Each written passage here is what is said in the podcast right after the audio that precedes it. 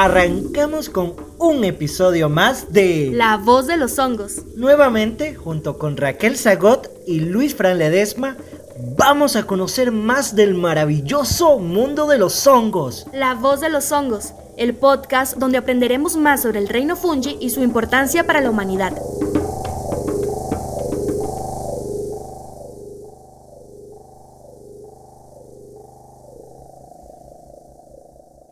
A todos y todas y bienvenido a este año nuevo que estamos experimentando este 2021. Queremos mandarle las mejores vibras desde el podcast de La Voz de los Hongos. Mi nombre es Raquel Zagot y estamos aquí con muy buena energía para comenzar este año tan bonito. Hola, ¿cómo están? Aquí está Luis Francisco Ledesma. Muy contento de iniciar este 2021 aquí e, en su podcast La Voz de los Hongos. Y hoy vamos a empezar con una entrevista súper especial a una amiga muy querida. Antes de esto, queremos contarles que esta va a ser nuestra segunda temporada, entonces vamos a tener diferentes sorpresas a lo largo de la temporada. Y también queremos contarles que vamos a tener montones de episodios de diferentes temáticas aquí, así que nos pueden también proponer temas nuevos, invitadas eh, especiales o invitados de diferentes países. Entonces recuerden que este podcast también es de ustedes. Y bueno, para comenzar esta segunda temporada tenemos a una persona increíble en este podcast.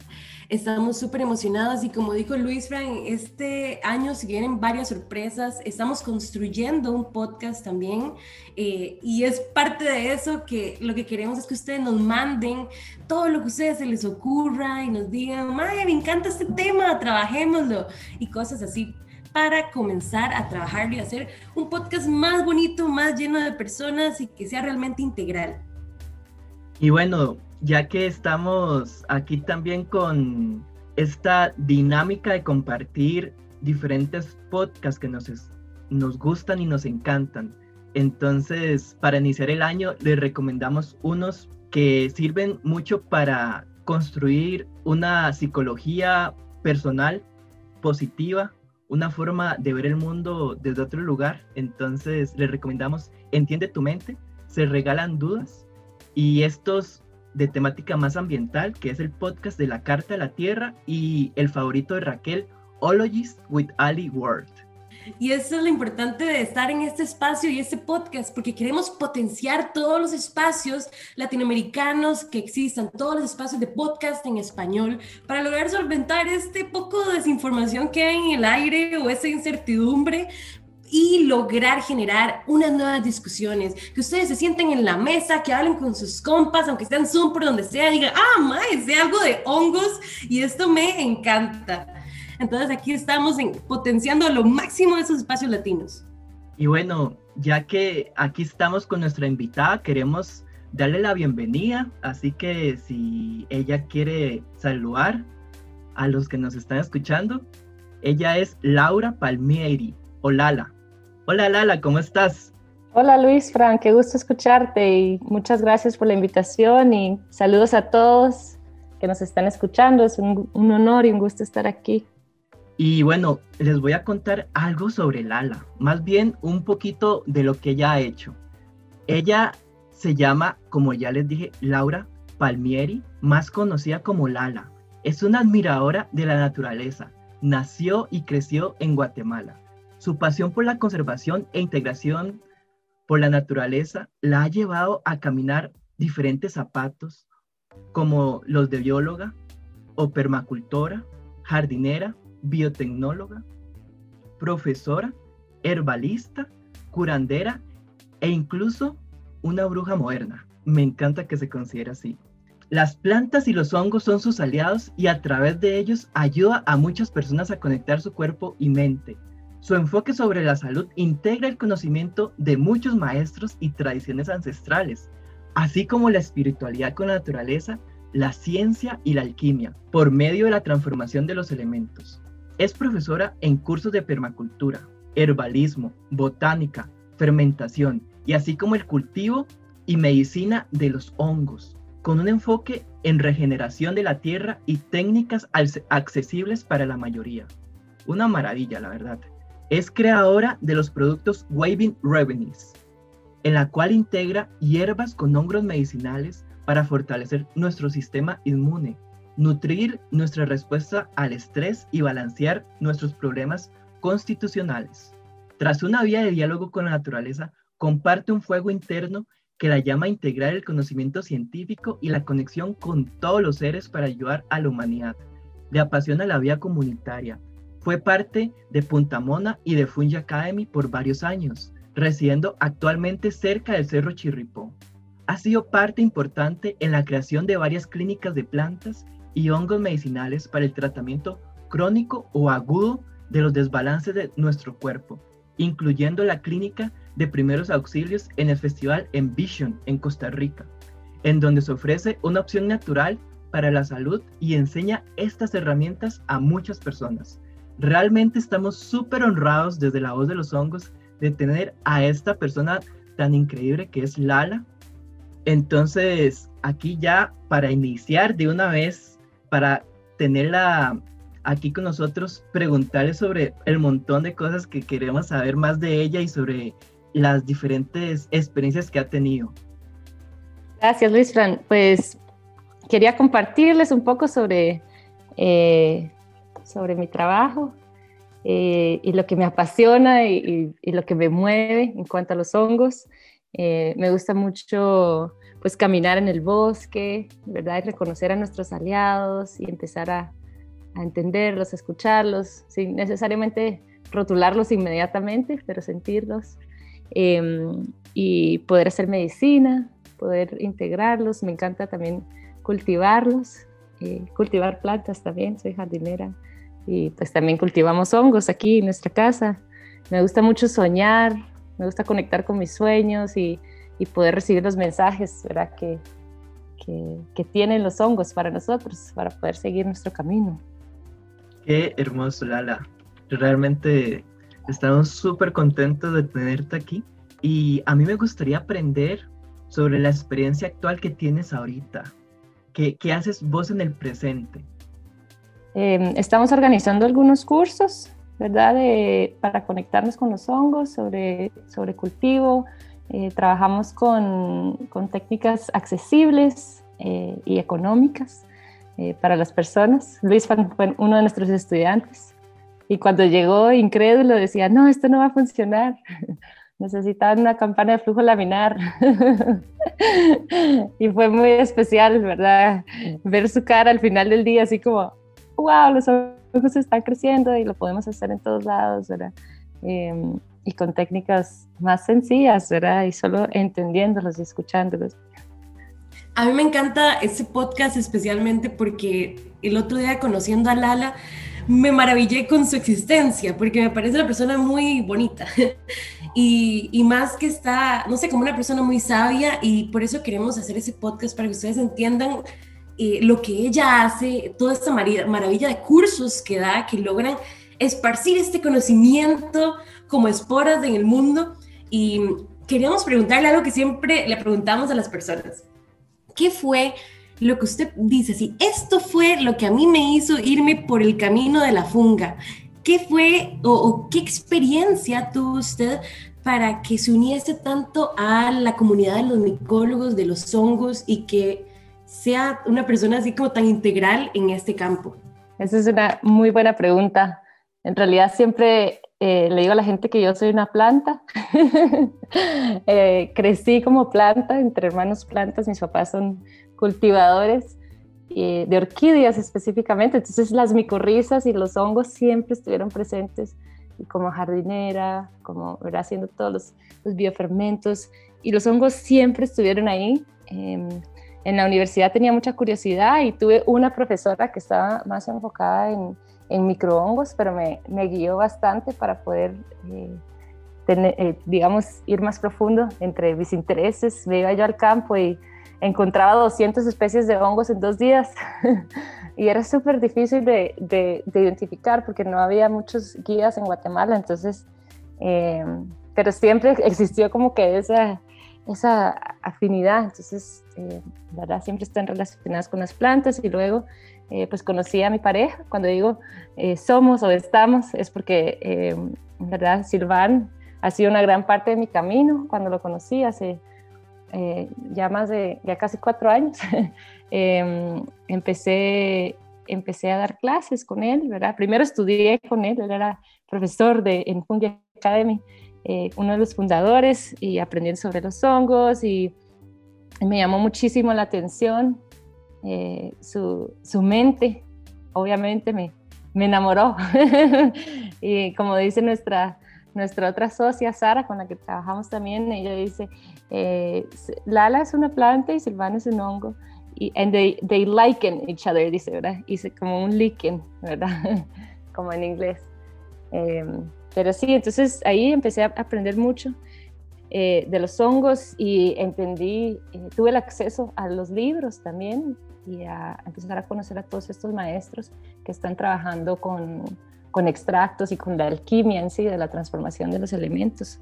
Eh, y pues siempre, ¿verdad? El, bosque, que es el ente más, más sabio que tenemos, ¿verdad? Es un, es un organismo en sí que está constituido por muchas especies y muchas relaciones hermosísimas. Eh, entonces siempre tuve ese llamado como para, para conocerlos, para saber quiénes son, cuáles son los que comemos, eh, eh, qué, es lo que están haciendo, ¿verdad? ¿Cuál es su rol en la naturaleza? Em, y, también viviendo en, en, en Costa Rica, en, en, la Reserva Gandoca Manzanillo, en Punta Mona, por casi cinco años, aprendí muchísimo sobre los hongos tropicales y estuvimos cultivando ahí un poco, ¿verdad? Eh, de hongos también. Entonces, aprendiendo de ellos mismos, ellos son los que, los que nos van guiando y van creando las redes de micelio para nosotros. Así es, yo creo que los hongos como que nos toman de la mano y nos llevan como por un camino en donde nos encontramos con otras personas maravillosas.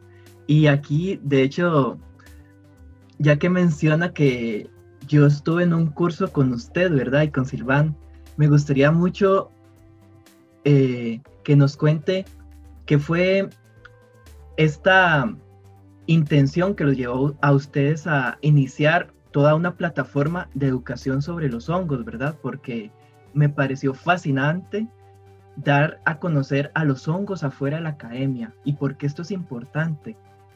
Sí, qué, qué importante pregunta, porque es, es algo que yo misma me preguntaba cuando estaba en la academia.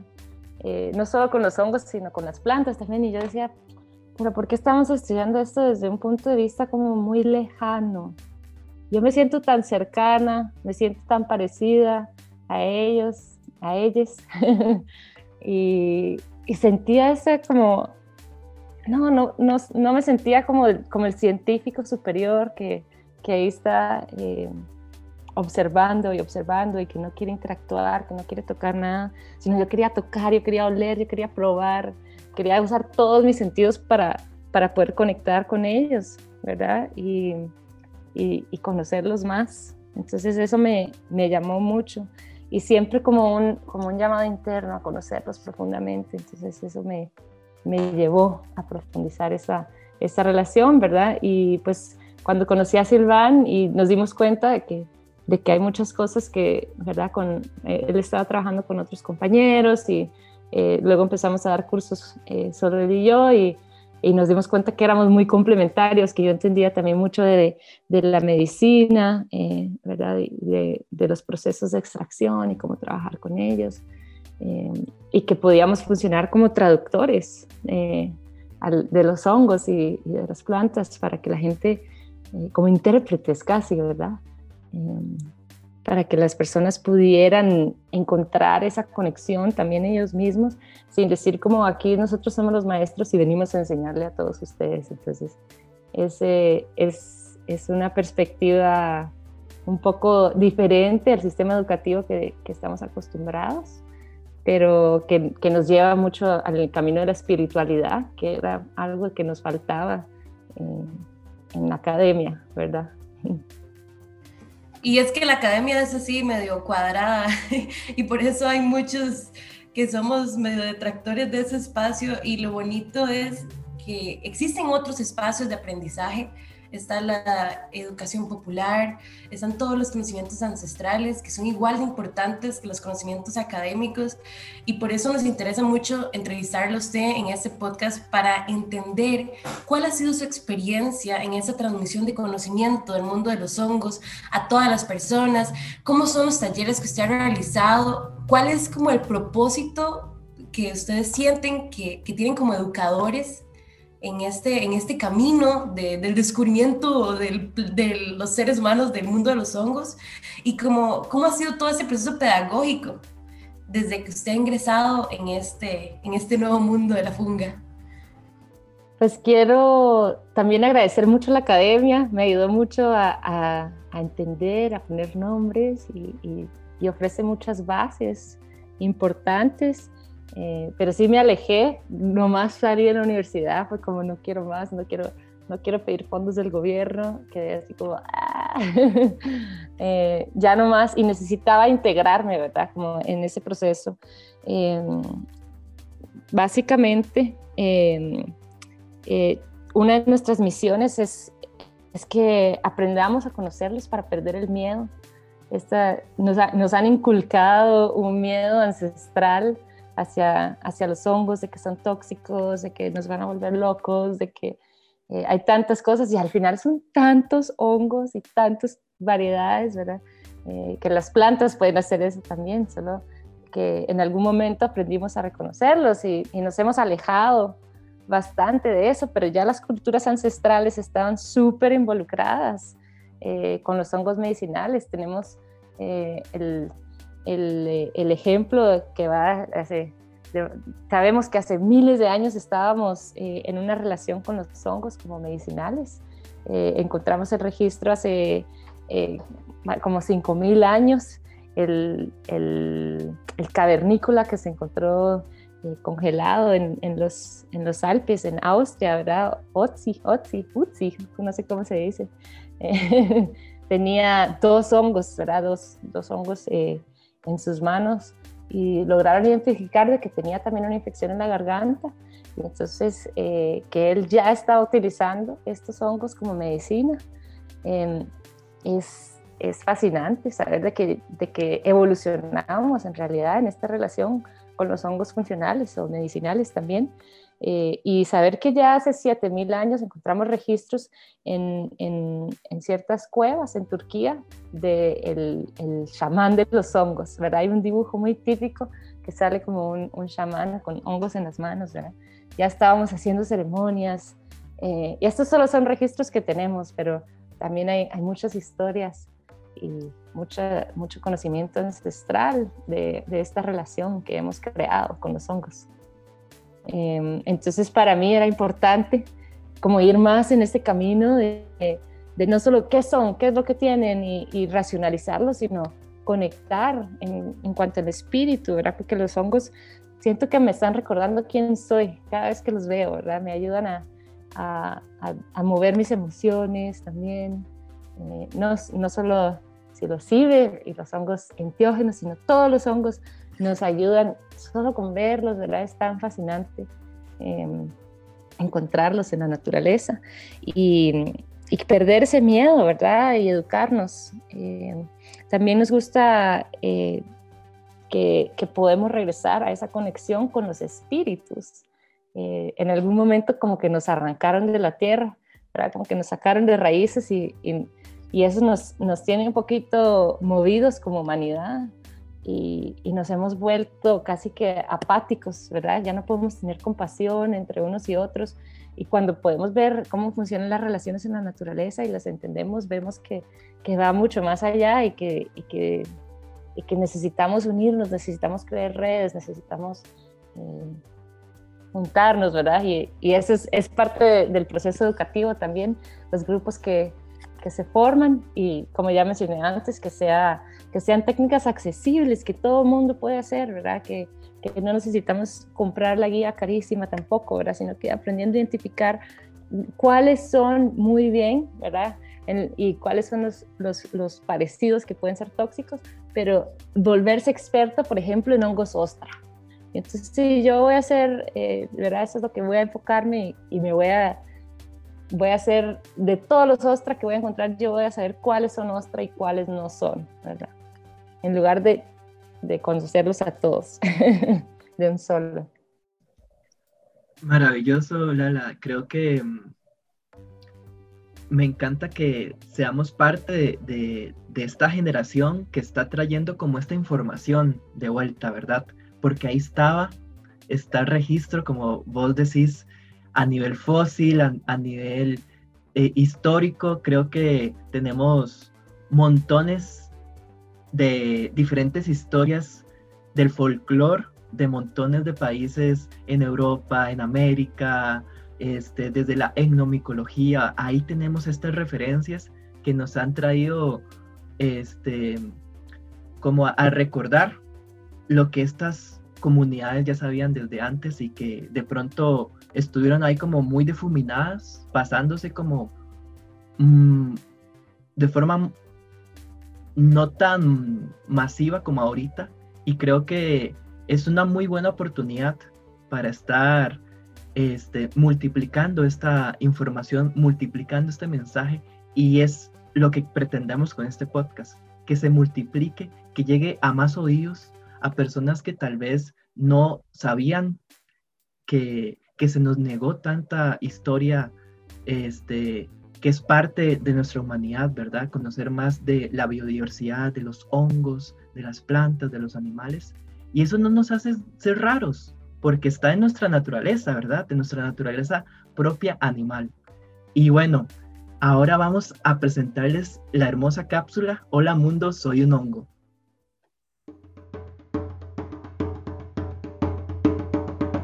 Hola mundo, soy un hongo.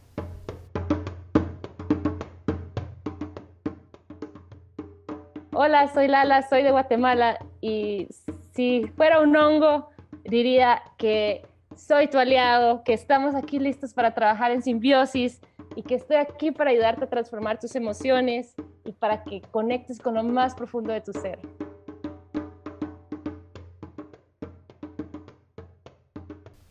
¿Y vos, qué le dirías al mundo si fueras un hongo?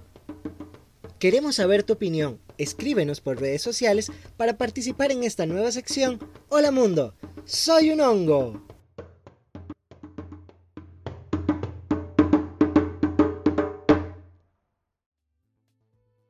Y ya estamos aquí de vuelta y en esa sección vamos a profundizar sobre las experiencias, aprendizajes y reflexiones alrededor del trabajo que tiene Lala con los hongos. Nos gustaría saber sobre los hongos medicinales o mejor conocidos como los funcionales. ¿Por qué se hace esta diferencia? ¿Cuáles son sus posibles usos? Y queremos saber un gran tema que pocas personas han escuchado y que nos parece súper importante que se lleven a sus casas que es los adaptógenos. Los hongos, pues sabemos que son muy potentes y efectivos para los humanos en, su relación como medicinales o funcionales.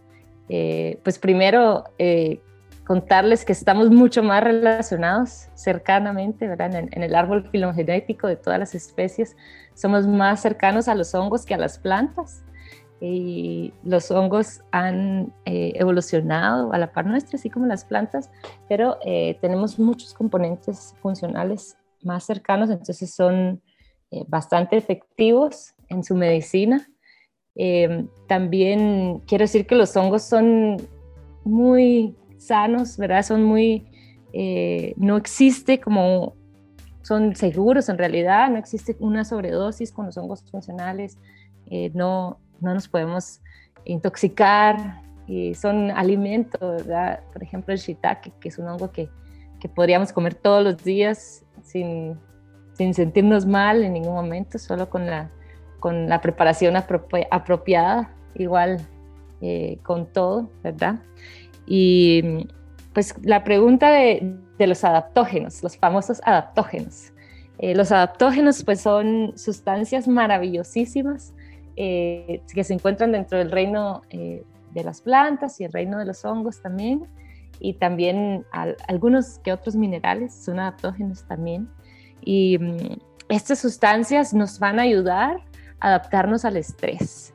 Nos van a ayudar a, regular nuestro metabolismo y también nos ayudan a recuperar el balance que tenemos en nuestro cuerpo, porque nuestro cuerpo o nuestra cuerpa es eh, un ente maravillosísimo que tiene todas las capacidades de, autorregularse. Pero ¿qué pasa? Estamos viviendo en, una, en un momento de la humanidad y, y del mundo en donde hemos creado sistemas y tenemos demasiadas estimulaciones, demasiado estrés alrededor de nosotros. Entonces, em, necesitamos recurrir a la naturaleza para poder ayudarnos a, balancear este estrés. Eh, cuando digo estrés, ¿verdad? Existen muchos agentes de estrés que pueden ser internos, ¿verdad? No quiere decir, eh, como, como uno dice, ay, estoy estresado, ¿verdad? No es lo mismo que decir un agente que puede causar estrés, ¿verdad? Un agente que puede causar estrés puede ser un agente interno, puede ser algo en nuestra mente, eh, puede ser una deficiencia de, hormonas, ¿verdad? O puede ser que, que, no sepamos cuál es nuestro camino y eso nos puede causar estrés, pero también pueden haber agentes externos, que pueden ser como agentes biológicos, como bacterias o, o virus, diferentes organismos que, pueden ser parásitos en las condiciones adecuadas cuando permitimos en nuestro cuerpo, mm, ¿verdad?, entrar en esas relaciones de parasitismo. Eh, puede ser un estrés también ambiental en el lugar donde estamos, contaminación del agua, contaminación del aire, puede ser un estrés químico, que pueden ser pesticidas que alguien está echando o algo que está pasando en nuestra comida, eh, puede ser estrés eh, ambiental, ya dijimos, nutricional, ¿verdad? También puede ser una deficiencia en, en nuestra nutrición, o puede ser una mala dieta, o comer por ansiedad, ¿verdad? Tantas cosas, eh, eh, o un estrés físico, ¿verdad? Tantas cosas que nos pueden sacar de este balance, que en realidad eh, hemos hablado por muchos años de, la homeostasis. La homeostasis es como el, el, balance en el que debemos estar todo el tiempo, pero estasis quiere decir estático, ¿verdad? Y en realidad somos entes homeodinámicos. Entonces es cómo regresamos a este dinamismo a este baile que está en nuestro cuerpo de hormonas, de ciclos, de ritmos, eh, ¿verdad? De, de, luna, luna llena, luna nueva, todos los cambios que vemos eh, a nuestro alrededor y las temporadas también, cómo podemos encontrar ese balance. Entonces los hongos nos van a ayudar eh, en, este, en este proceso. Ahora, ¿cómo funcionan? ¿verdad? Este es desde el punto de vista muy místico, esotérico, pero cómo funcionan en realidad es que eh, estimulan diferentes partes de nuestro sistema inmune eh, o regulan también, tanto como nos pueden ayudar a estimular, también pueden ayudar a, reducir. Eh, también ellos nos van a ayudar a, bueno, trabajan específicamente en nuestro hipotálamo. Y el hipotálamo es el que da la señal a nuestro sistema nervioso, a nuestro sistema que va hacia nuestras glándulas adrenales y que nos va a decir, eh, bueno, ahora necesito eh, fight or flight, se llama en inglés, ¿verdad? Eh, pelear o huir de esta situación que me está causando estrés. Entonces, respondemos al estrés de muchas maneras, puede ser como peleando, como ah, enojo, ira, ¿verdad? ¿Por qué estás haciendo esto, verdad? pero puede ser también como, ¿verdad? Te paralizas, no sabes qué hacer. Entonces, eso era lo que pasaba en la naturaleza, pero ahora eh, nuestro cuerpo, ¿verdad?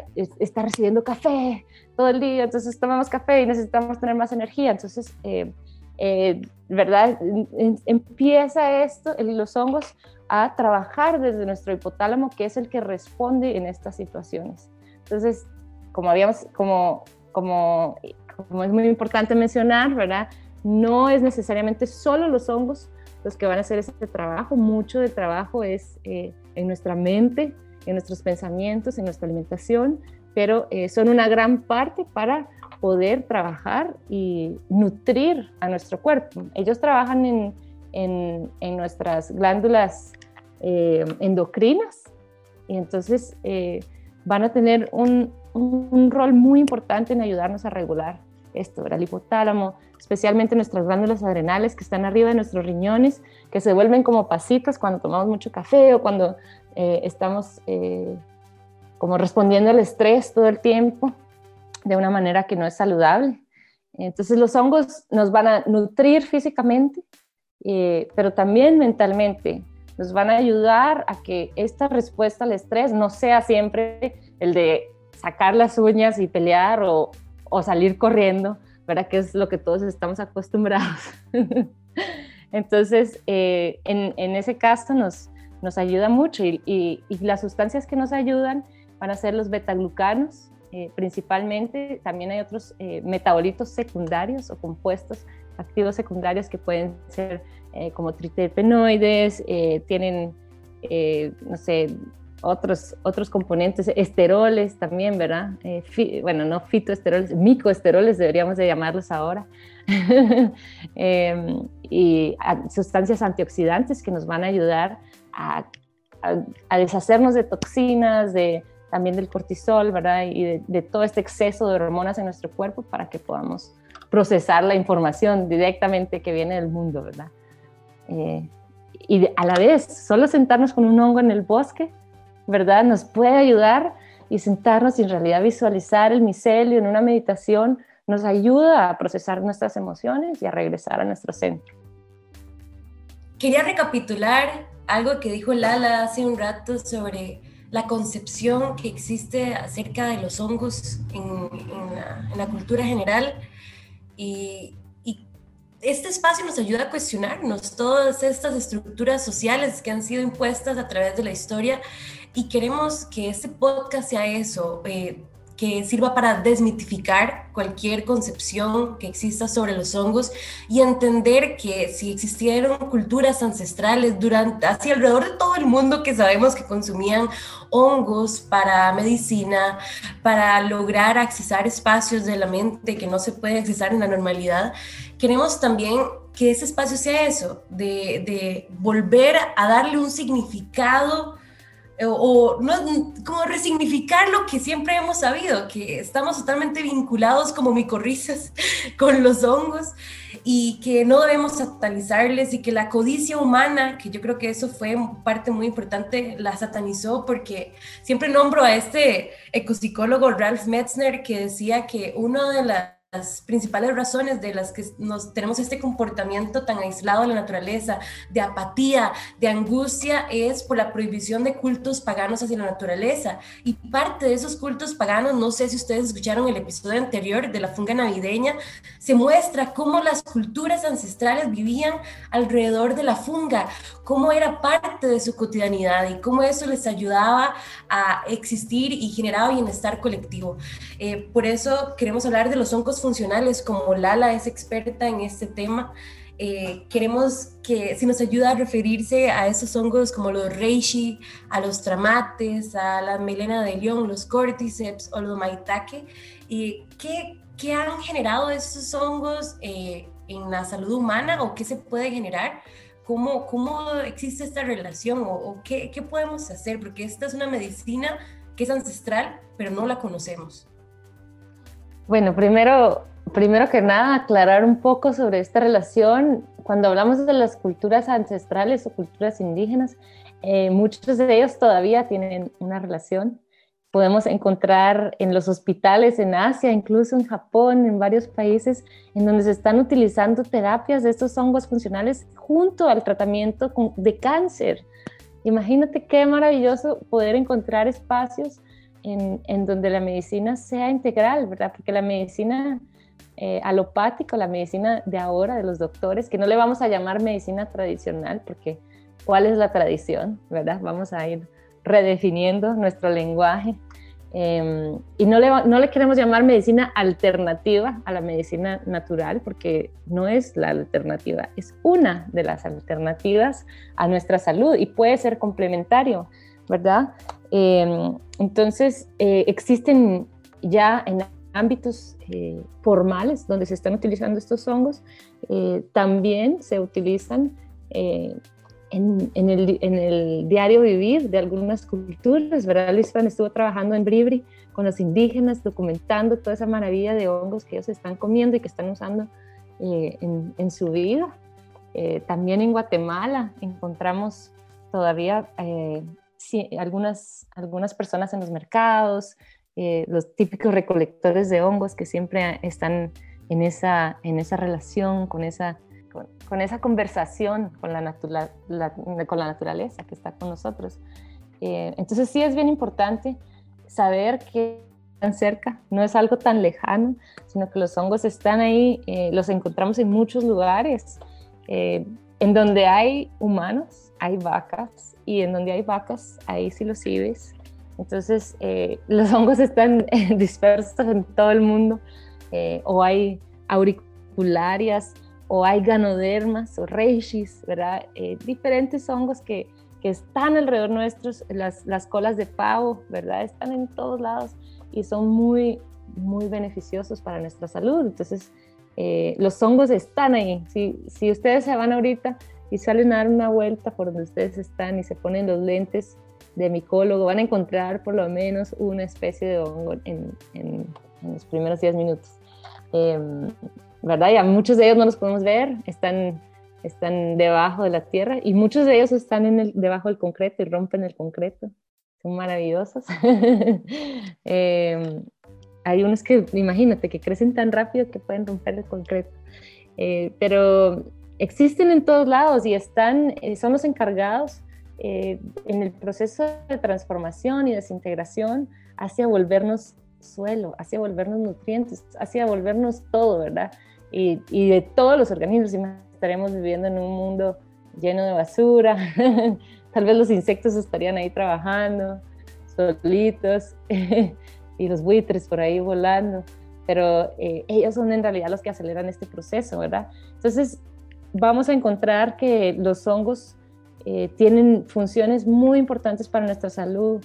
Eh, muchos de los hongos son antibacteriales, muchos de los hongos eh, nos ayudan a prevenir tumores, ¿verdad? Por sus capacidades de ser antioxidantes. Muchos de ellos son antivirales, muchos de ellos nos ayudan a fortalecer nuestro sistema inmunológico y nos ayudan, como ya mencionamos antes, a bajarle al estrés y a, la respuesta de estrés, porque en realidad el estrés siempre va a existir, hasta que decidamos como pararlo, ¿verdad? Como salirnos de esa relación que no nos está haciendo bien, cambiarnos de casa eh, porque tenía mu, ¿verdad? No sé, cualquier tipo de estrés que estemos eh, enfrentándonos. Entonces, ellos nos van a ayudar en realidad cuando los tomamos todos los días. Eh, es, un, es, es, más como un, un alimento, ¿verdad? Que, un, que una medicina, sino que los podemos tomar todos los días y nos van a ir ayudando a regular esta, esta respuesta, ¿verdad? Muchos de ellos tienen otras funciones específicas en ciertos órganos, pero en general esto es, es lo, que, lo que hacen.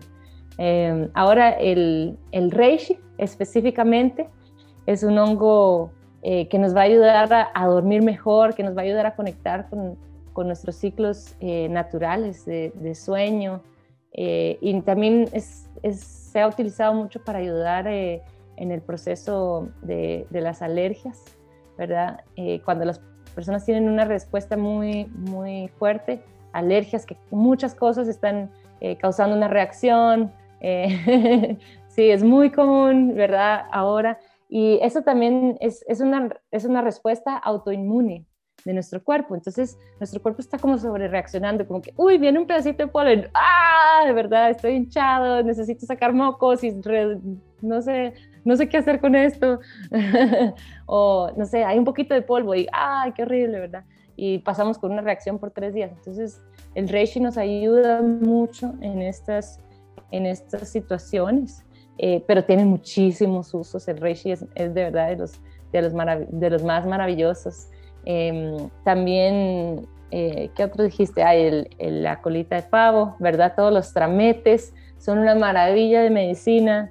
Eh, nos ayuda mucho a fortalecer nuestras defensas ahora que estamos en épocas de gripes, eh, ¿verdad? Y de influencias nos, nos ayudan a, fortalecer nuestro, nuestro sistema de defensas, específicamente el sistema respiratorio, ayuda a apoyar mucho la digestión, eh, también a sanar infecciones, pero principalmente la cola de pavo se usa para, para cáncer de mama.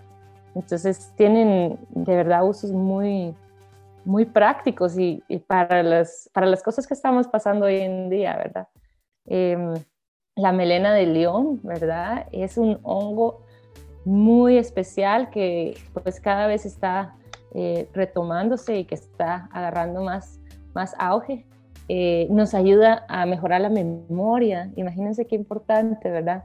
Eh, específicamente lo que hace es que va recubriendo nuestras neuronas de esta sustancia que se llama mielina, ¿verdad? que es como eh, una sustancia que, que, las hidrata y que es lo que permite la sinapsis entre neuronas, que es el paso de los neurotransmisores, ¿verdad? Las neuronas están un poquito separadas, entonces secretan los neurotransmisores de una y por medio de la vaina mielina y todas las sustancias que están alrededor, nos aseguramos de que este impulso vaya hacia allá, hacia la siguiente neurona y que, y que esto permita la comunicación entre nuestras neuronas. Es, es como el micelio, ¿no? como, como que nuestra mente tuviéramos un montón de micelio mandando impulsos de comunicación, ¿verdad? En el bosque. Esto es lo que hacen los, los hongos, eh, ayudan a los árboles a comunicarse y no solo comunican señales químicas, sino también les dicen como, hey, escucha, hay un peligro de aquel lado, ¿verdad? Entonces las plantas pueden adaptarse y, producir eh, toxinas para, para los, los, depredadores que vienen. Eh, la melena de, león pues obviamente nos va a ayudar a concentrarnos, nos va a ayudar eh, a recordarnos quiénes somos, claramente, pero también eh, a, recordarnos, a poder entrar en el, pasado y, desbloquear recuerdos que tal vez eh, no sabíamos y ayuda mucho a, prevenir problemas que podrían ser muy dañinos, ¿verdad? Como Parkinson, eh, enfermedades neuronales y, también a curar eh, en, estos casos y pues en general a proteger nuestro sistema nervioso y, no, no, existe una planta ni nada que, que, funcione como la melena de león, de verdad es, es muy, muy excepcional su trabajo. Em, también tenemos el, el, hongo cordyceps que ha agarrado tanta, tanto auge en los últimos años, ¿verdad? El cordyceps eh, es muy importante para ayudarnos a, aumentar en realidad nuestra energía. Es un hongo que eh, se usa mucho eh, para estamina, ¿verdad? Eh, tanto energía para atletas y personas que, hacen deporte, como nuestra, nuestra energía en la cama, nuestra energía sexual, ¿verdad? Nos ayuda a conectar mucho con, con esto. Em, y también eh, está muy enfocado hacia nuestros pulmones, ¿verdad? Porque lo que hace, como nos da energía, es que aumenta nuestra capacidad de absorber oxígeno. Entonces, imagínate, si estás absorbiendo más oxígeno cada vez que respiramos, entonces vas a tener más energía para correr, vas a estar mucho más activo para, no sé, para satisfacer a tu pareja y satisfacerte y conectar con el universo a través del amor, ¿verdad? Eh, entonces, eh, hay muchas, mucha medicina que podemos recibir del hongo cordyceps, ¿verdad? Además de todo lo que ya mencionábamos, que nos ayuda a adaptarnos al estrés y todo eso. Y el, el último que vamos a hablar, que es el hongo maitake, eh, o en inglés se le llama eh, hen of the woods, la gallina de, del bosque, que lo encontramos más en climas templados, ¿verdad?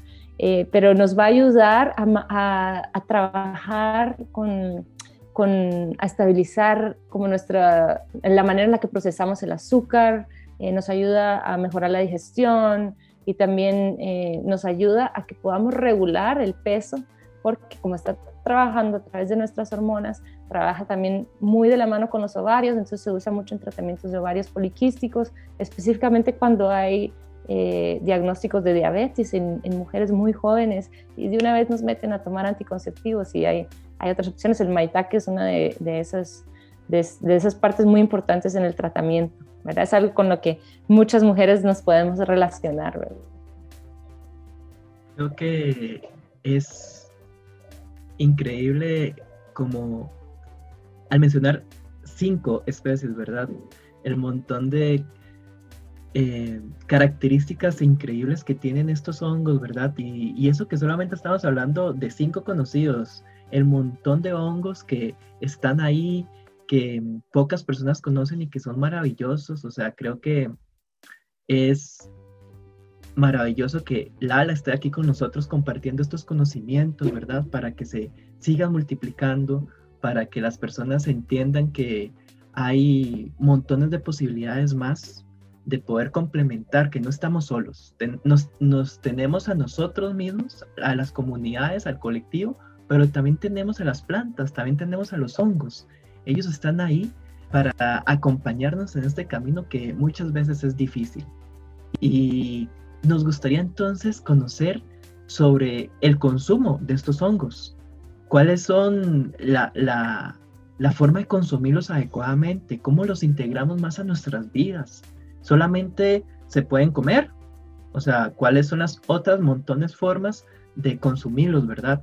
Y también queremos eh, que nos cuente qué pasa el sobreuso, ¿verdad? La, eh, la sobreextracción de algunos hongos funcionales que, eh, como la, especie muy conocida, el, chaga, ¿verdad? Entonces, ¿qué pasa, verdad, en el consumo consciente e inconsciente a nivel del cuerpo y a nivel del ambiente? Porque nos gustaría conocer ambas caras de la moneda. Muy buena pregunta. Creo que podemos eh, profundizar un poquito en esto también. es, es, importante saber eh, qué son y de qué están compuestos los hongos.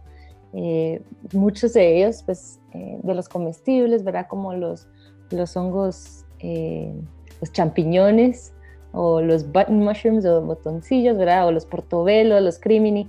En realidad esos son la misma especie, son agáricos, ¿verdad? Y ellos todos son muy medicinales y maravillosos también. Eh, tenemos otros comestibles, eh, no sé, los hongos ostra, todos estos que son mucho más suaves, eh, lo que conocemos como, como oreja, de, oreja de coche, les decimos en Guatemala, o auricularias, que, no sé, o, la oreja de Judas se llama también, ¿verdad? La oreja de Judas es un hongo muy maravilloso y, y medicinal y alimenticio que, que lo encontramos mucho en, en, los árboles de Sauco. Es una historia muy interesante, pero en, en algún momento eh, se le llamó la oreja de Judas porque Judas Iscariote que traicionó a Jesús, él se colgó de un árbol de Sauco, ¿verdad? De un elder. y, entonces ahí empezaron a salir las orejas y entonces decían, ah, esa es la oreja de Judas, porque se colgó en ese árbol.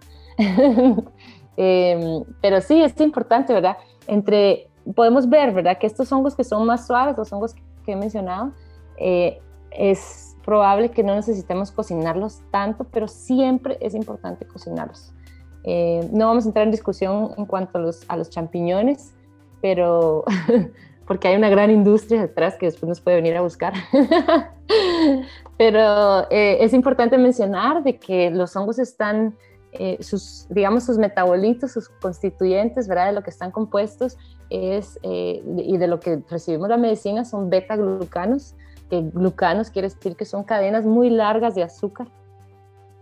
Y en realidad necesitamos encontrar una manera como de, de partirlo, ya sean enzimas, ¿verdad? digestivas, o ya sea como masticando un montón de tiempo, o fermentando, o de alguna manera eh, procesarlos, que puede ser también agua caliente, ¿verdad? Hervirlos por un buen rato eh, para que la medicina básicamente se, se extraiga. Entonces, eh, imagínate si estos son los, los, los que comemos principalmente. Eh, ahora si hablamos de, de reishi, de, de, la cola de pavo, de otros hongos que crecen en madera y que son, bueno, los ostros también crecen en madera, pero hongos que son un poquito más como maderosos o como hule, ¿verdad? Si los agarramos y los masticamos, probablemente vamos a recibir un poquito de sabor y eso, pero que sí lo he hecho. Soy soy eh, culpable de masticar hongos frescos, eh, pero también eh, hay, que partirlos bien, ¿verdad? Entonces lo que nosotros hacemos con los reishi, los, los rodajeamos, los secamos al sol. Cuando los secamos al sol, también estamos acumulando vitamina D del sol. Los hongos son maravillosos para, para acumular vitamina D. Imagínense ahora que estamos todos encerrados, si ponemos nuestro shiitake con las, con las con las cifas, ¿verdad? Hacia arriba, con las cifas, ¿verdad? Las agallas hacia arriba, eh, vamos a acumular vitamina D y entonces eso nos, nos, va, nos va a hacer más felices, ¿verdad? La falta de sol que tiene tanta gente en el invierno, entonces Eso ayuda mucho en ese proceso, igual que el cacao, ¿verdad? Que nos da felicidad. Eh, entonces, los hongos eh, nos, nos van a ayudar y nos van a nutrir, ¿verdad? Necesitamos de verdad como molerlos bien, ¿verdad? Yo los, los rodajeo, los pongo al sol y después los molemos, ya sea en un molino manual o en una, una licuadora eh, eh, de esas, de esas súper rápidas, ¿verdad?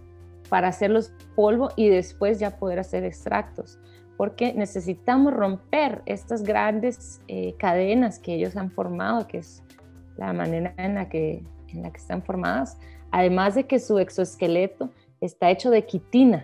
Y la quitina es como esa proteína que tiene también los insectos. Cuando machucamos una cucaracha y suena así como crunch, ¿verdad? eh, eso es, esa es una proteína muy densa que necesitamos como, eh, digamos, cocer por un buen rato, por varias horas, para poder recibir la medicina. Si agarramos un reishi y lo ponemos en agua caliente, no es lo mismo que una flor de manzanilla que la ponemos en una infusión y que vamos a recibir rápidamente su medicina. En cambio, necesitamos en realidad cocinarlos por un rato más. Entonces, cuando me preguntas qué pasa con, con, con el caso de Chaga y de muchos, de muchos de estos hongos que, que se están utilizando ahora como moda en, en otros países que nosotros en Latinoamérica siento que vamos detrás de Estados Unidos y de, Europa, de todas estas modas que se van formando.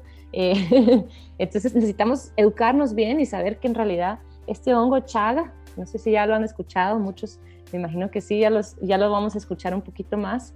Eh, necesitamos ser conscientes en la mañana que cosechamos, primero que nada. Como preguntabas, ¿verdad? De, del impacto que tiene en el ambiente. Chaga no es algo que está creciendo en nuestro ambiente, está creciendo en, en los bosques de abedul o de birch, ¿verdad? El árbol eh, que encontramos en el en clima templado y solo existe en este árbol y es en realidad como un tumor del árbol y que toma mucho tiempo en formarse. Entonces imagínate, existe uno de cada, no sé, 10 mil árboles tal vez, todavía no hemos encontrado la manera de cultivarlo, entonces hay muchas implicaciones eh, en cuanto al ambiente y si todo el mundo empieza a tener una demanda de chaga y todos empezamos a comer esta maravilla que en realidad no quiero quitarle el mérito porque chaga es de verdad como maravilloso, es el mejor antioxidante que encontramos en la naturaleza, tiene muchísima medicina para ayudarnos a adaptar, ¿verdad? Y nutrirnos, pero en realidad si estamos teniendo una demanda muy grande, eh, esto va a acabar con las poblaciones naturales y no es algo que se esté reproduciendo. Existe una compañía eh, en, en, Europa que está ya inoculando árboles, ¿verdad? En las plantaciones de árboles de abedul se está inoculando ya eh, con chaga, pero imagínense, vamos a esperar, no sé, 10, 15 años para poder empezar a cosechar esos primeros frutos. Entonces, todavía no estamos en el punto del mundo en el que deberíamos estar consumiendo todos eh, a esa tasa. Pero, por ejemplo, podemos consumir otras cosas que sí podemos cultivar, como el y la cola de pavo, eh, tantos hongos que, que, son maravillosos. Y lo mejor es consumir lo que está en, nuestra, en nuestro ambiente. Imagínate eh, si el, el, hongo que creció justo aquí en el palo a la par de mi casa, que cuando se secó el árbol, este árbol empezó a crecer un ganoderma, un reishi, ¿verdad? Hermosísimo. Eh, pues él está adaptado a mi ambiente. ¿verdad? Él está pasando por lo mismo que yo estoy pasando, está pasando por el frío que, bueno, el frío que tenemos aquí, ¿verdad? Que no es tan frío, eh, pero igual, ahorita ya todo el mundo anda con suéter. Em, ya se está adaptando a los hongos que están en el ambiente, se está adaptando a las bacterias, se está adaptando al virus que está por ahí eh, molestándonos, ¿verdad? Entonces, si consumimos estos, estos organismos que ya se adaptaron a las condiciones que nosotros estamos lidiando, vamos a en realidad poder recibir esta medicina que ellos tienen. Em, y pues también otro de los hongos, eh, que, es mitad hongo y mitad eh, bacteria o alga, que es un líquen más bien, que es el, usnia, que no, es, no se confundan con, con la barba de viejo, ¿verdad? Eh, que es una tilancia, pero también crece de esa manera, como como ramificaciones y que cuelga así en los árboles, lo encontramos mucho en, el bosque nuboso, ¿verdad? entre más frío nos vamos. Es un indicador de que los ambientes están limpios y que el aire está limpio. Cuando encontramos usnia es que es un lugar donde se respira muy bien. Y la medicina de la usnia se usa para fortalecer nuestros pulmones. Entonces, ¿verdad? Incluso solo como viendo a los, a los organismos en su, hábitat natural podemos inferir un poco como de, cuál, es, cuál va a ser su medicina.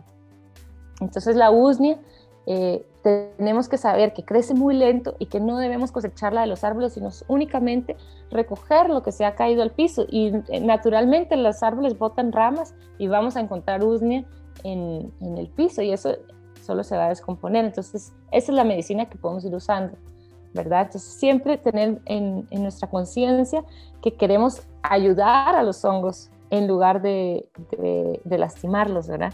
Y cuando vamos también a cosechar, por ejemplo, un ganoderma o, eh, otros hongos así, tratamos de, de, no cosechar todo, ¿verdad? Si solo es uno, pues eh, cosecharlo en el momento ideal, cuando el hongo llegó como a su, a su, a su etapa de madurez y que ya va en el, en el camino de regreso a hacer, a hacer suelo, ¿verdad? Que ya soltó sus esporas, que ya liberó. incluso ponerlos en canastas, ¿verdad? Nunca ponerlos en una bolsa cerrada, sino ir con una canasta y uno va ahí como repartiendo todo el polvo de hadas, ¿verdad? Por el bosque para que eh, ellos solitos puedan, eh, ¿verdad? Somos nosotros dispersores, entonces somos entes activos en esta relación con los hongos. Entonces, mucha gente eh, tiene miedo, dice, ay, ¿por qué están cosechando esos hongos y por qué los, los sacan de su hábitat? Pero en realidad los hongos son los frutos, ¿verdad? Es como, ay, ¿por qué estás cosechando esa manzana? Entonces, ¿verdad? pero sí es importante que, que tomemos conciencia y que sepamos eh, hacia dónde vamos en esta relación.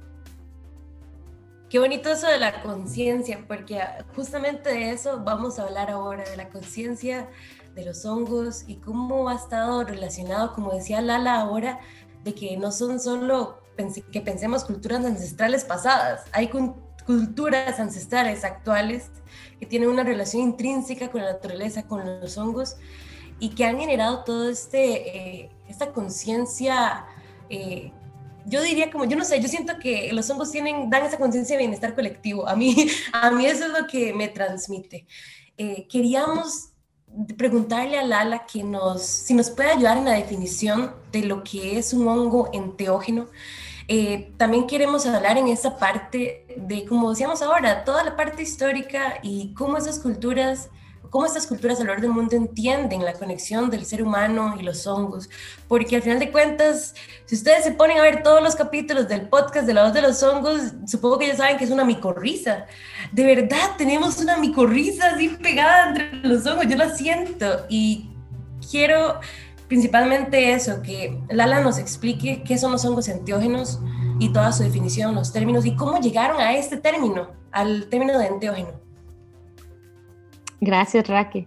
Em, quería mencionar primero que normalmente los conocemos como hongos eh, alucinógenos, ¿verdad? Que quiere decir que, que nos produce visiones o, hongos psicodélicos también, ¿verdad? Que en realidad eh, es interesante el término psicodélico, eh, que quiere decir psique, ¿verdad? Que es nuestra mente y delos es Dios, es como que yo soy mi propio Dios, yo tengo Dios en mi mente y soy el maestro de mis acciones lo cual es muy cierto, pero cuando empezamos a ir un poquito más allá, ¿verdad? Como hongos enteógenos también, eh, ¿verdad? Es como en, es eh, como hacia adentro, ¿verdad? Eh, teo, que es Dios, y gen, que es el génesis, ¿verdad? Como genos, como el nacimiento del Dios interior, ¿verdad? Como cómo en realidad podemos llegar a esa conexión en, la que, en la que entendemos de que somos entes eh, pensantes y que estamos en esta relación, ¿verdad? Para, para poder conectar con la conciencia colectiva de la humanidad. No solamente como yo soy Dios, yo, yo soy el único aquí, eh, sino que para en realidad conectar, como tú dices, con ese micelio. Eh, y es muy importante que mencionemos a las, al, conocimiento de, de, nuestros ancestros, ¿verdad? Muchos de nuestros ancestros estuvieron en esa conexión y nos arrancaron así de una vez de raíz, eh, pero todavía muchos de ellos están en, relación con eso. Eh, específicamente, eh, pues en México, en, las culturas en Latinoamérica, se tiene todavía una relación con los hongos. tenemos el caso de, María Sabina, que, que es, un caso muy controversial, ¿verdad? muy amada por algunos y también eh, temida por otros, porque en realidad ella eh, vino a revolucionar la manera en la que, en la que los científicos, ¿verdad?, eh, pensaban esta relación con los hongos. Y ella eh, trabajaba desde, desde su tradición, ¿verdad?, de, de, su linaje con, sus, con su padre, sus tíos, ¿verdad?, venían trabajando con los hongos psilocibe como parte de, un tratamiento para sanar enfermedades del alma.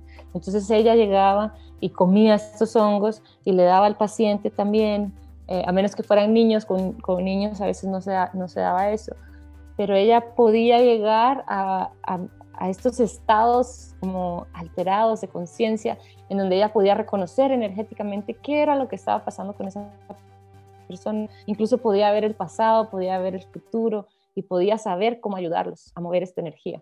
Entonces, eh, cuando llegó el hombre blanco a decirle, María, yo quiero que quiero aprender sobre estos hongos, empezamos a escuchar y ella dijo, bueno, ¿qué, ¿cuál es la enfermedad que ustedes tienen? ¿verdad? Dijo, es que eh, perdimos a nuestro Dios, no sabemos dónde está Dios y queremos conectar, queremos eh, recordarnos de esa conexión. Entonces imagínate eh, qué importante fue para, para, la humanidad, pero también controversial para las culturas ancestrales, que decían, no, ellos no están listos, ¿verdad? Y ahora muchas culturas nos están diciendo, no, ya están listos, ya están listos, vamos, ¿verdad? Entonces, eh, necesitamos recordar que, que estos hongos están para ayudarnos a fortalecer esta conexión, como tú dices, la relación de micorriza entre todos los seres que existen en la Tierra. ¿Verdad? A, entendernos todos como similares, como, como espíritus, ¿verdad? Así como yo tengo mi espíritu, tú tienes tu espíritu, el, el, hongo que está allá afuera tiene su espíritu y quiere compartirlo, ¿verdad? Entonces cuando consumimos estos hongos, ellos están experimentando también su experiencia humana, ¿verdad? Eh, entonces, ¿en, ¿en, qué ámbito lo vamos a hacer? ¿Cómo vamos a ofrecer esa experiencia humana también a estos espíritus? ¿Y cómo vamos a cómo está nuestro espíritu a la hora que lo recibimos. Entonces es bien importante que nos enfoquemos en dónde estamos nosotros en este momento, si nos encontramos eh, en, nuestra mente, en un momento en el que estamos eh, preparados para la experiencia que vamos a recibir, informados también eh, y abiertos a soltar, porque vamos a ver todo como es, vamos a ver la realidad y nos, nos, van, nos, nos ayudan como a ir soltando todos estos eh, pensamientos que el, el, cerebro del mono, ¿verdad? Te quiere regresar como de, ay, tengo miedo, tengo pena, tengo, ¿qué van a pensar? ¿Verdad? Todo eso. Entonces nos, nos va a ir ayudando a abrir muchas de esas puertas. Entonces tenemos que estar también en un ambiente eh, correcto para esto, que puede ser eh, en mi propio cuarto encerrado, ¿verdad? Muchas de las terapias se hacen como en la oscuridad para poder ir hacia adentro, o puede ser en la naturaleza, eh, ¿verdad? Ir a conectar con los hongos, ir a caminar en el bosque, eh, pero siempre es muy importante que eh, entendamos que esta es una herramienta que puede ser muy útil, así como puede ser muy dañina, em, ¿verdad? si estamos, depende del ambiente, ¿verdad? Si estamos en un lugar que nos sentimos muy cómodos, tenemos suficiente agua, si vamos a caminar, saber que no nos vamos a perder, eh, que, en realidad estamos en un lugar eh, sano, ¿verdad? Que no, que no vamos a, eh, a salirnos, digamos, de, de, lo que, de lo que puede ser peligroso para nosotros. Y como complementando esta información que nos cuentas, la, la que es como tan necesaria de tener en cuenta, ¿verdad? A la hora de consumir estos hongos y los ibes, los famosos hongos y enteógenos, creo que muchas personas que nos escuchan en este podcast eh, posiblemente ya han experimentado, tienen la curiosidad de eh, consumir estos hongos y contarles que si bien eh, existe la posibilidad, se necesita de, de responsabilidad, ¿verdad? De tener la edad adecuada, de estar acompañado de forma adecuada, eh, porque sabemos que nos escuchan personas jóvenes, entonces sepan que también es importantísimo eh, alguna duda que surja, eh, informarse. Y por eso estamos aquí, para que Lala nos cuente cómo se pueden consumir estos hongos de forma consciente, porque es importantísimo eh, desde la perspectiva de reducción de riesgos conocer lo que vamos a consumir y no solamente con los psilocibes, sino con cualquier otra sustancia eh, que le agregamos a nuestro cuerpo, conocer de antemano eh, las posibilidades que cuerpos de otras personas han sentido, ¿verdad? Porque no todos los cuerpos son iguales. Entonces, nos gustaría que nos cuente la importancia de educarse desde este lugar, por qué conocerlos mejor y por qué también es importante no depender completamente de estos hongos si uno está buscando diferentes respuestas, ¿verdad? Que a veces estas respuestas son muy profundas. Sí, es, es importante mencionar que, que los hongos van a ser una gran guía en nuestro camino, pero no, como tú dices, no es la única solución. En, realidad el trabajo está en, en, nuestro proceso personal, ¿verdad? En, en que estemos listos para liberar, ¿verdad? Que estemos trabajando en nuestras relaciones, que trabajemos en sanar nuestras relaciones, que si tenemos trauma eh, de la infancia, que algo nos faltó, que en algún momento no nos sentimos queridos, no nos sentimos abrazados, eh, que, que estemos, podemos llevar al consciente, o los hongos nos pueden ayudar en este proceso, pero también tenemos que saber que la responsabilidad está en nosotros, ¿verdad? Que somos... Eh, ¿verdad? Que necesitamos integrar, necesitamos integrar, necesitamos compartir, que probablemente eh, si, si tenemos emociones reprimidas es porque no las hemos compartido. Entonces, encontrar estos ámbitos en los que podamos, eh, ¿verdad? Se pueden crear círculos de integración, ¿verdad? Existen, eh, no sé, hablar con los amigos o buscar a alguien que nos pueda ayudar en el proceso de integración, en lugar de estar como ahí comiendo hongos cada fin de semana, ¿verdad? Y sin poder integrar y las sombras están ahí atrás, así como, hey, ayúdame.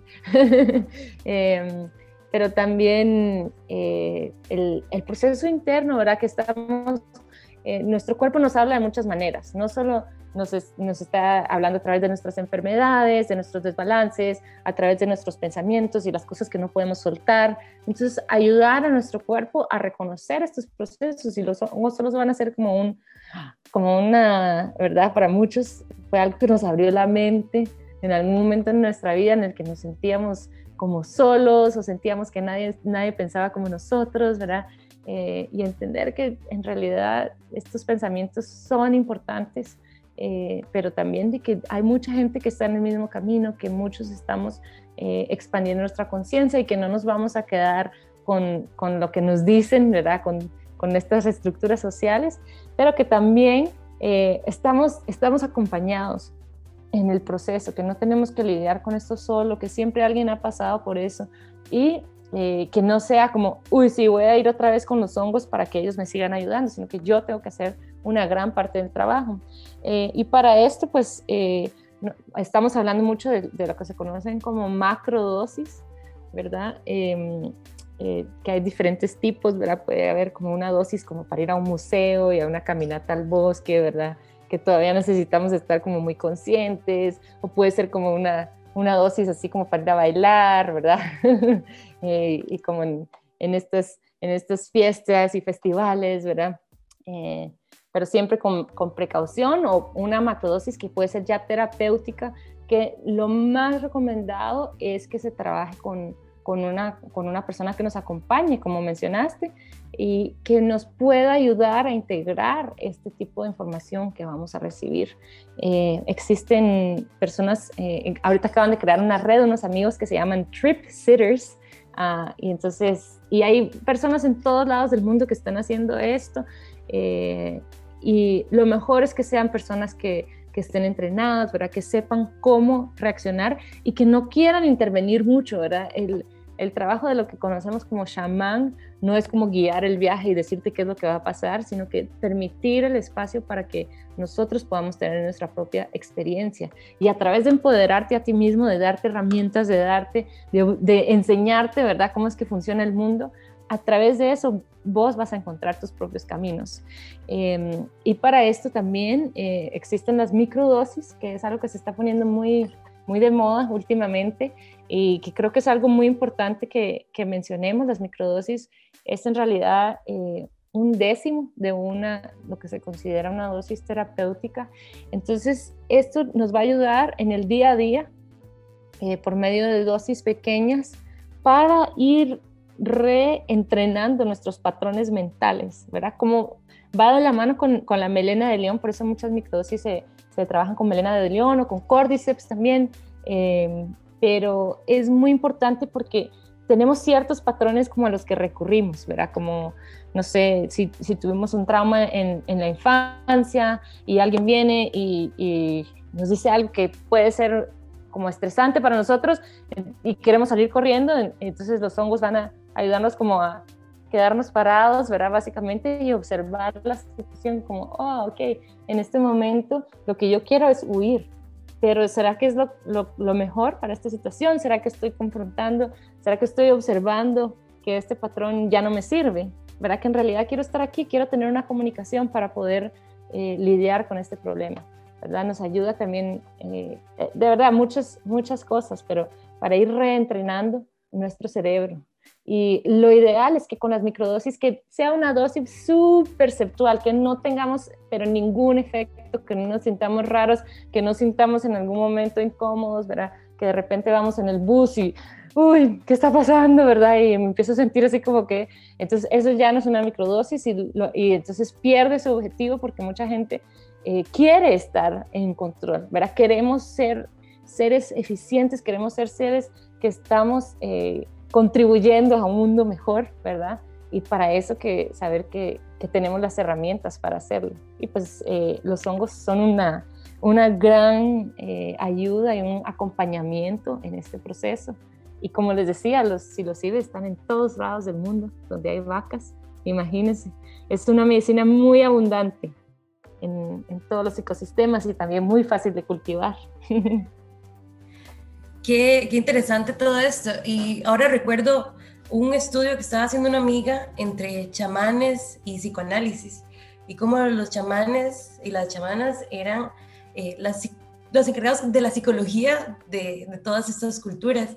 Y eso me llevó a pensar en un montón de estudios que están haciendo, por ejemplo, el John Hopkins, que es un estudio, un instituto del cáncer, que ha trabajado con personas con cáncer terminal, con terapias con psilocibe y terapia psicoterapeuta, y cómo y los resultados que han logrado es que la gente que tiene cáncer terminal pierde el miedo a la muerte y comienza a vivir de nuevo.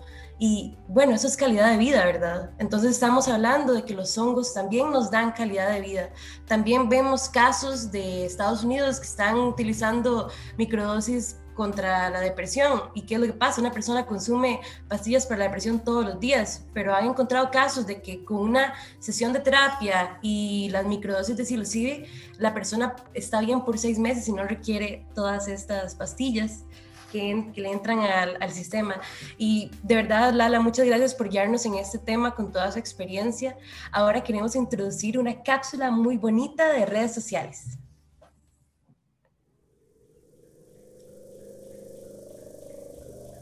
Les invitamos a que nos sigan en las redes sociales. Estamos como Funga Conservation y Colectiva Orgánica. Pueden compartir sus mensajes en nuestras redes sociales sobre temas que deseen que tratemos. La voz de los hongos.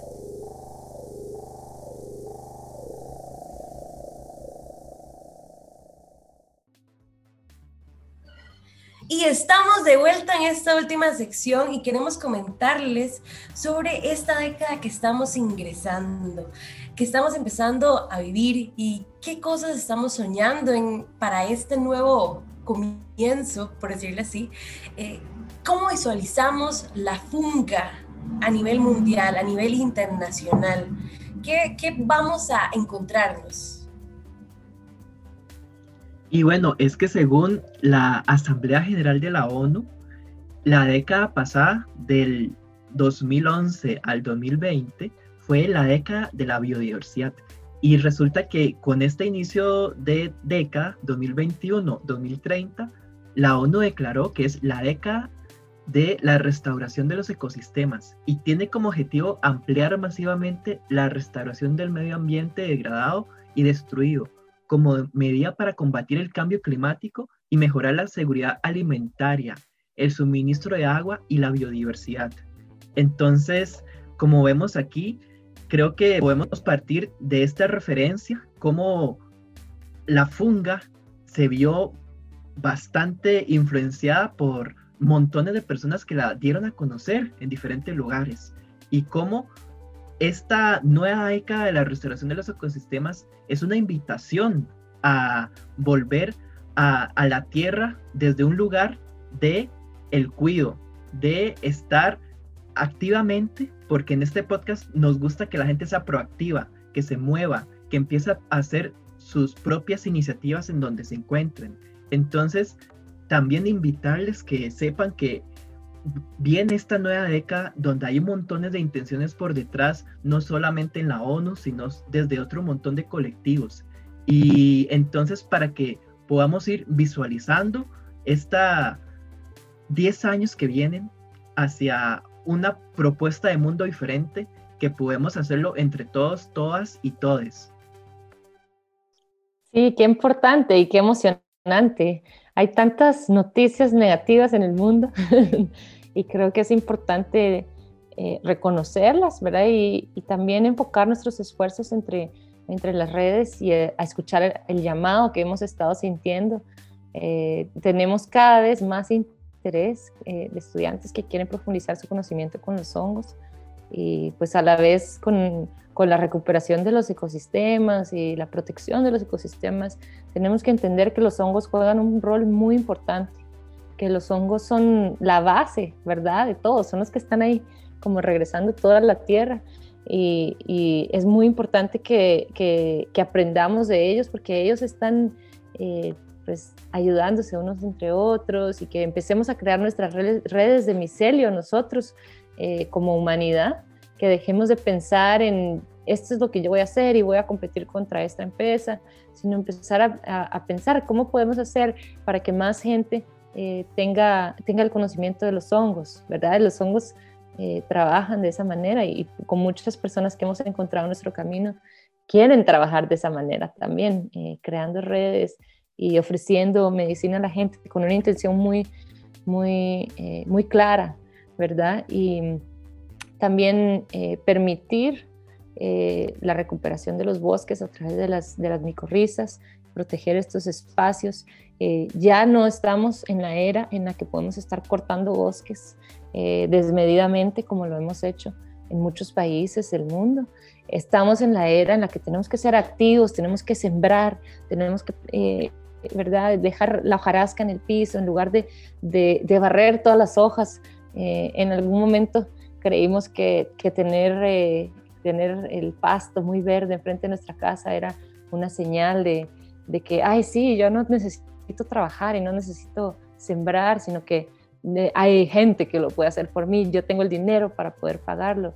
Y ya no podemos vivir con esa mentalidad, sino que tenemos que vivir en una mentalidad de, integración, eh, de bosques de bosques comestibles en lugar de, de pastos, ¿verdad? De, de también transformar nuestra dieta, que ya no podemos seguir comiendo eh, tantos animales como, como lo hemos hecho, sino que podemos comer una gran cantidad de hongos y que ellos tienen mucho, mucha nutrición eh, que, que, nos va a ayudar y el sabor, el umami, ¿verdad? Que es maravilloso, eh, que es el sabor que queremos, que recibimos de la sangre, que, de la carne, perdón, y de los fermentos y, y de los hongos también. Entonces nos dan esa satisfacción como de qué bueno eh, esto es lo que necesita mi cuerpo.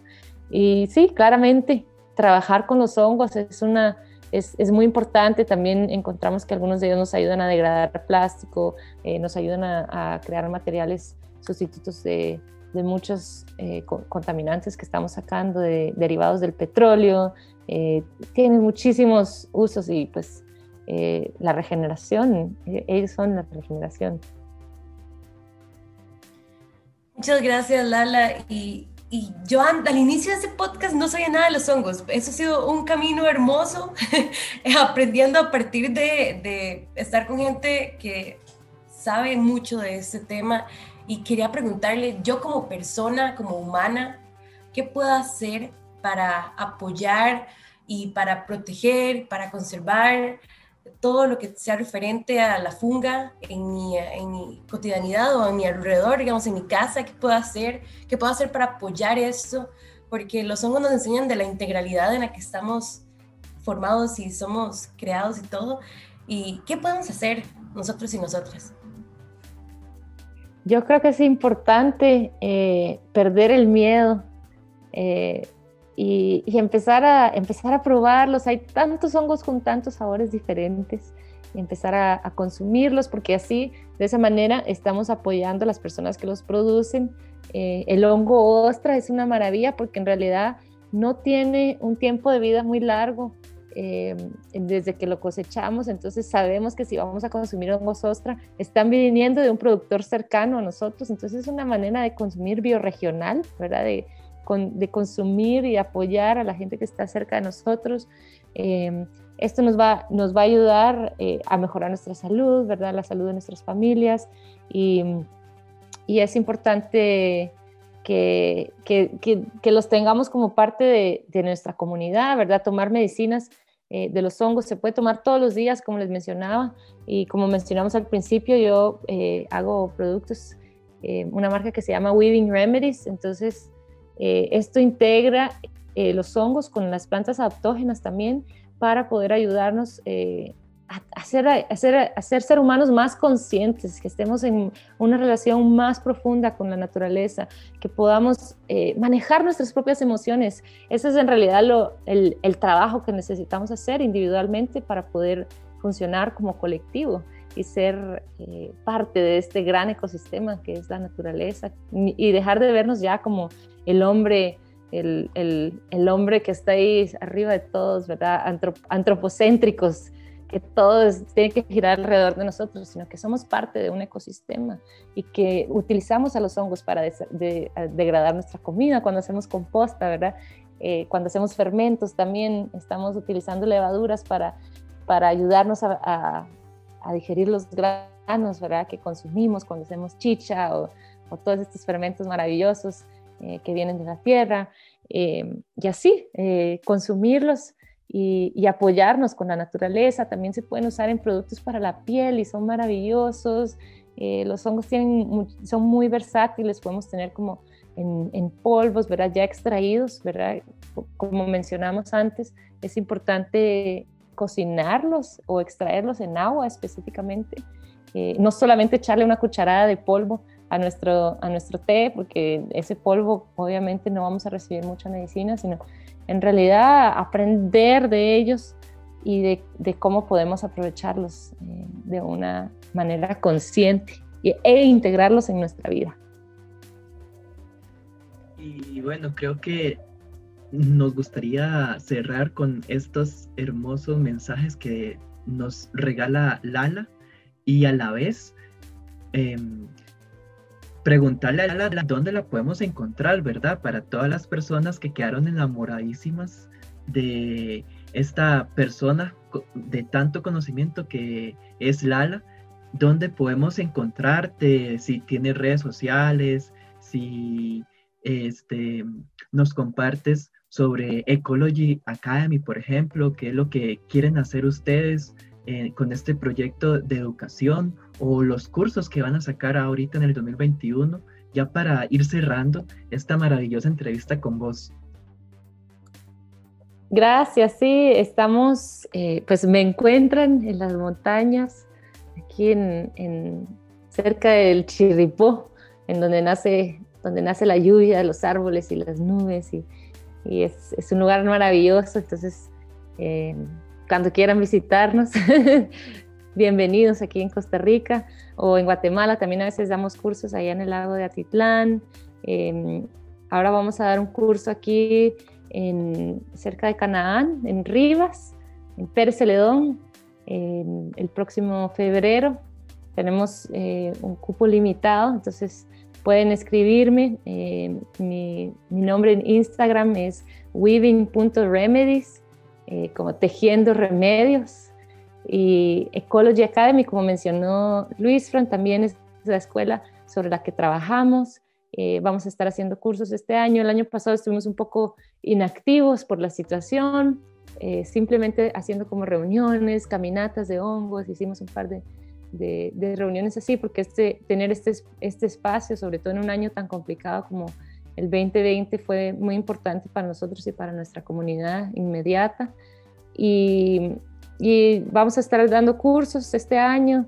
Eh, esperemos que, que, se cumplan. Tuvimos que cancelar algunos el año pasado, pero estamos muy emocionados de, de poder compartirles todo lo que hemos aprendido de la naturaleza y, y saber que, ustedes también pueden encontrar esa, conexión, que no necesariamente necesitan buscar un maestro ni un gurú que les vaya a guiar el camino, sino que todos tenemos la capacidad de, de poder eh, encontrar esa conexión y saber que, eso es lo más importante, ¿verdad? Que la conexión individual está ahí. Pero también estamos aquí para ayudarles eh, en lo que quieran, nos pueden escribir. Bueno, muchas gracias de verdad, Lala, por todo ese conocimiento. Ya saben cómo encontrarla para que sigan escuchando todo su conocimiento, para que vayan a sus talleres, para que aprendan de las mejores personas todo este mundo que involucra a la comunidad de la funga y aprendan más, investiguen sobre los hongos que hemos hablado hoy, vayan a verlos, vean los colores fascinantes que tienen. Y ha sido un gusto y un placer estar con ustedes en este espacio. Lala, de verdad, muchas gracias por toda la sabiduría. Espero que nos encontremos en vivo pronto. y muchas gracias, de verdad. Hasta luego. Muchísimas gracias, Lala, por estar aquí en este espacio La Voz de los Hongos. Gracias. Un abrazo a todos. Si les gustó este podcast, compártanlo Recuerden que nos pueden hacer llegar sus preguntas y comentarios a las redes sociales de Funga Conservation y Colectiva Orgánica. Nos vemos. Y recuerden, los hongos van a salvar a la humanidad.